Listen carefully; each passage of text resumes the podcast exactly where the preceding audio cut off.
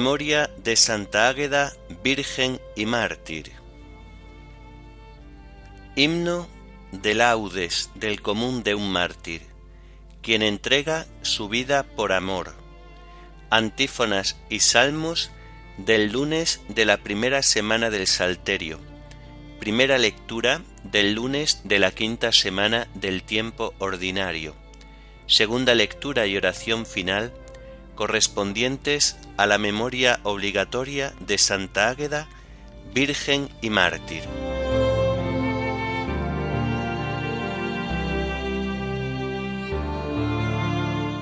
Señor, ábreme los labios, y mi boca proclamará tu alabanza. Venid, Adoremos al Señor, Rey de los mártires. Venid, adoremos al Señor, Rey de los mártires. Venid, aclamemos al Señor, demos vítores a la roca que nos salva. Entremos a su presencia dándole gracias, aclamándolo con cantos. Venid, adoremos al Señor, Rey de los mártires, porque el Señor es un Dios grande, soberano de todos los dioses tiene en su mano las cimas de la tierra, son suyas las cumbres de los montes, suyo es el mar porque él lo hizo, la tierra firme que modelaron sus manos. Venid, adoremos al Señor, Rey de los mártires. Entrad, postrémonos por tierra, bendiciendo al Señor, Creador nuestro, porque Él es nuestro Dios y nosotros su pueblo, el rebaño que Él guía. Venid, adoremos al Señor, Rey de los mártires. Ojalá escuchéis hoy su voz, no endurezcáis el corazón como en Meribá, como el día de Masá en el desierto, cuando vuestros padres me pusieron a prueba y me tentaron aunque habían visto mis obras. Venid, adoremos al Señor, Rey de los mártires. Durante cuarenta años aquella generación me asqueó y dije, es un pueblo de corazón extraviado que no reconoce mi camino. Por eso he jurado en mi cólera que no entrarán en mi descanso. Venid, adoremos al Señor, Rey de los mártires. Gloria al Padre, y al Hijo, y al Espíritu Santo, como era en el principio, ahora y siempre, por los siglos de los siglos. Amén. Venid, adoremos al Señor, Rey de los mártires.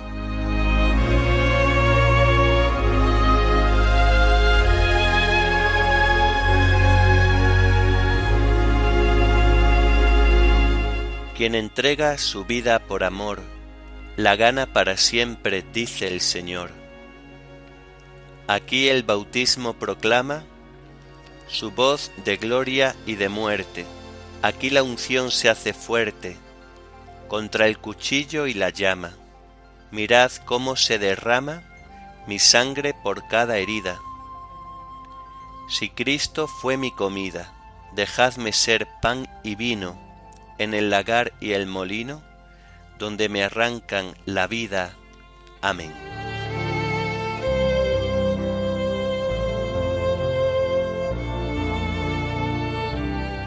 Sálvame, Señor, por tu misericordia.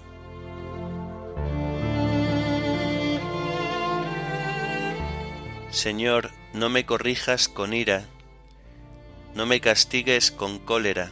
Misericordia, Señor, que desfallezco. Cura, Señor, mis huesos dislocados. Tengo el alma en delirio. ¿Y tú, Señor, hasta cuándo? Vuélvete, Señor, liberta mi alma. Sálvame por tu misericordia, porque en el reino de la muerte nadie te invoca y en el abismo ¿quién te alabará? Estoy agotado de gemir, de noche lloro sobre el lecho, riego mi cama con lágrimas, mis ojos se consumen irritados, envejecen por tantas contradicciones. Apartaos de mí los malvados, porque el Señor ha escuchado mis sollozos, el Señor ha escuchado mi súplica, el Señor ha aceptado mi oración, que la vergüenza abrume a mis enemigos, que avergonzados huyan al momento. Gloria al Padre y al Hijo y al Espíritu Santo, como era en el principio, ahora y siempre, por los siglos de los siglos. Amén. Sálvame, Señor, por tu misericordia.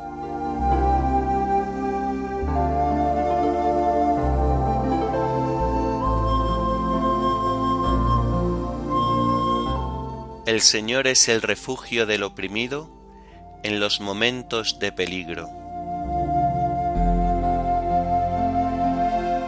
Te doy gracias, Señor, de todo corazón, proclamando todas tus maravillas. Me alegro y exulto contigo, y toco en honor de tu nombre, oh Altísimo, porque mis enemigos retrocedieron, cayeron y perecieron ante tu rostro defendiste mi causa y mi derecho, sentado en tu trono como juez justo. Reprendiste a los pueblos, destruiste al impío, y borraste para siempre su apellido. El enemigo acabó en ruina perpetua, arrasaste sus ciudades, y se perdió su nombre. Dios está sentado por siempre en el trono que ha colocado para juzgar él juzgará el orbe con justicia y regirá las naciones con rectitud. Él será refugio del oprimido, su refugio en los momentos de peligro. Confiarán en ti los que conocen tu nombre, porque no abandonas a los que te buscan.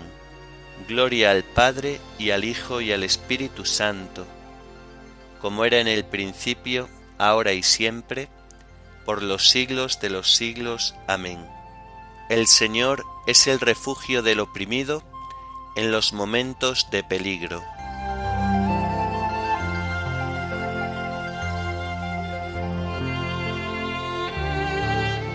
Narraré tus hazañas en las puertas de Sión.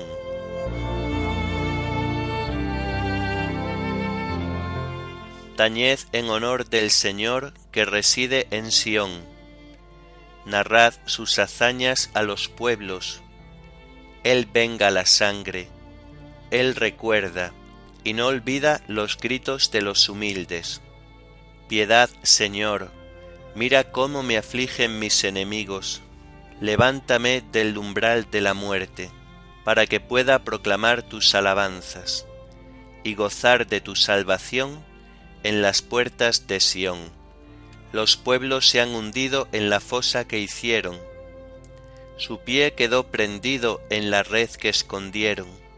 El Señor apareció para hacer justicia, y se enredó el malvado en sus propias acciones.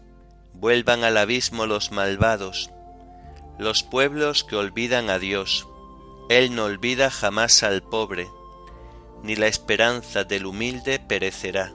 Levántate, Señor, que el hombre no triunfe, sean juzgados los gentiles en tu presencia. Señor, infúndeles terror, y aprendan los pueblos que no son más que hombres. Gloria al Padre, y al Hijo, y al Espíritu Santo, como era en el principio, ahora y siempre, por los siglos de los siglos. Amén. Narraré tus hazañas en las puertas de Sión.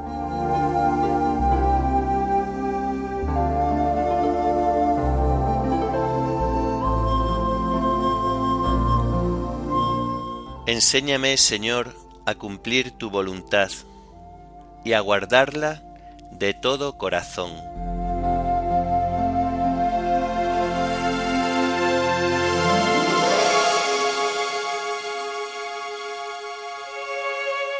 De la carta a los Gálatas Hermanos, habéis oído hablar de mi conducta pasada en el judaísmo con qué saña perseguía a la iglesia de Dios y la asolaba, y me señalaba en el judaísmo más que muchos de mi edad y de mi raza, como partidario fanático de las tradiciones de mis antepasados. Pero cuando aquel que me escogió desde el seno de mi madre, y me llamó por su gracia, se dignó revelar a su Hijo en mí, para que yo lo anunciara a los gentiles, enseguida, sin consultar con hombres, sin subir a Jerusalén a ver a los apóstoles anteriores a mí, me fui a Arabia y después volví a Damasco. Más tarde, pasados tres años, subí a Jerusalén para conocer a Cefas, y me quedé quince días con él, pero no vi a ningún otro apóstol, excepto Santiago el pariente del Señor. Dios es testigo de que no miento en lo que os escribo. Fui después a Siria y a Cilicia. Las iglesias cristianas de Judea no me conocían personalmente, solo habían oído decir que el antiguo perseguidor predicaba ahora la fe que antes intentaba destruir, y alababan a Dios por causa mía. Después, transcurridos catorce años, subí otra vez a Jerusalén en compañía de Bernabé, llevando también a Tito. Subí por una revelación, les expuse el Evangelio que predico a los gentiles, aunque en privado, a los más representativos, por si acaso mis afanes de entonces o de antes eran vanos. Con todo, ni siquiera obligaron a circuncidarse a mi compañero Tito, que era griego. Di este paso por motivos de esos intrusos, de esos falsos hermanos que se infiltraron para espiar la libertad que tenemos en Cristo Jesús. Querían esclavizarnos, pero ni por un momento cedimos a su imposición, para preservaros la verdad del Evangelio. En cambio, de parte de los que representaban algo, lo que fueran o dejaran de ser, no me interesa, que Dios no mira eso. Como decía, los más representativos no tuvieron nada que añadirme. Al contrario, vieron que Dios me ha encargado de anunciar el Evangelio a los gentiles, como a Pedro de anunciarlo a los judíos. El mismo que capacita a Pedro para su misión entre los judíos, me capacita a mí para la mía entre los gentiles. Reconociendo pues el don que he recibido, Santiago, Pedro y Juan, considerados como columnas, nos dieron la mano a Bernabé y a mí en señal de solidaridad, de acuerdo en que nosotros fuéramos a los gentiles y ellos a los judíos. Una sola cosa nos pidieron, que nos acordáramos de sus pobres, y esto lo he tomado muy a pecho.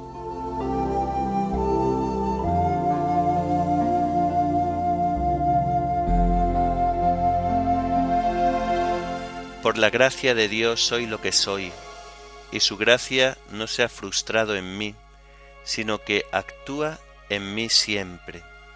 Por la gracia de Dios soy lo que soy, y su gracia no se ha frustrado en mí, sino que actúa en mí siempre. El mismo que capacita a Pedro para su misión entre los judíos, me capacita a mí para la mía entre los gentiles. Y su gracia no se ha frustrado en mí, sino que actúa en mí siempre.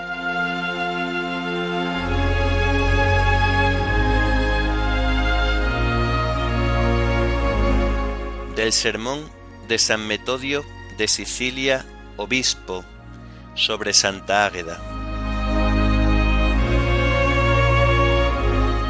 Hermanos, como sabéis, la conmemoración anual de esta santa mártir nos reúne en este lugar para celebrar principalmente su glorioso martirio, que pertenece ya al pasado, pero que es también actual, ya que también ahora continúa su victorioso combate por medio de los milagros divinos por los que es coronada de nuevo todos los días y recibe una incomparable gloria. Es una virgen porque nació del Verbo inmortal, quien también por mi causa gustó de la muerte en su carne, e indiviso Hijo de Dios, como afirma el teólogo Juan. A cuantos le recibieron les da poder para ser hijos de Dios. Esta mujer virgen, la que hoy os ha invitado a nuestro convite sagrado, es la mujer desposada con un solo esposo, Cristo, para decirlo con el mismo simbolismo nupcial que emplea el apóstol Pablo, una virgen que con la lámpara siempre encendida enrojecía y embellecía sus labios, mejillas y lengua con la púrpura de la sangre del verdadero y divino Cordero, y que no dejaba de recordar y meditar continuamente la muerte de su ardiente enamorado, como si la tuviera presente ante sus ojos. De este modo, su mística vestidura es un testimonio que habla por sí mismo a todas las generaciones futuras, ya que lleva en sí la marca indeleble de la sangre de Cristo, de la que está impregnada, como también la blancura resplandeciente de su virginidad. Águeda hizo honor a su nombre, que significa buena. Ella fue en verdad buena por su identificación con el mismo Dios, fue buena para su divino esposo, y lo es también para nosotros, ya que su bondad provenía del mismo Dios, fuente de todo bien. En efecto, ¿cuál es la causa suprema de toda bondad, sino aquel que es el sumo bien? Por esto difícilmente hallaríamos algo que mereciera como Águeda nuestros elogios y alabanzas. Águeda, buena de nombre y por sus hechos, Águeda cuyo nombre indica de antemano la bondad de sus obras maravillosas, y cuyas obras corresponden a la bondad de su nombre. Águeda cuyo solo nombre es un estímulo para que todos acudan a ella, y que nos enseña también con su ejemplo a que todos pongamos el máximo empeño en llegar sin demora al bien verdadero que es solo Dios.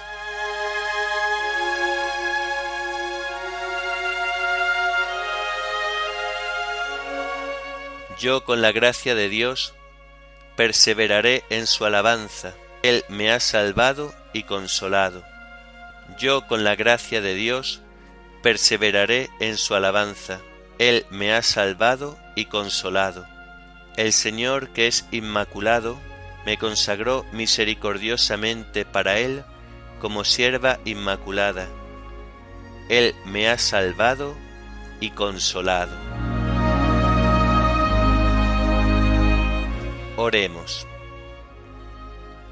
Te rogamos, Señor, que la Virgen Santa Águeda nos alcance tu perdón, pues ella fue agradable a tus ojos por la fortaleza que mostró en su martirio y por el mérito de su castidad, por nuestro Señor Jesucristo, tu Hijo, que vive y reina contigo en la unidad del Espíritu Santo y es Dios, por los siglos de los siglos. Amén. Bendigamos al Señor, demos gracias a Dios.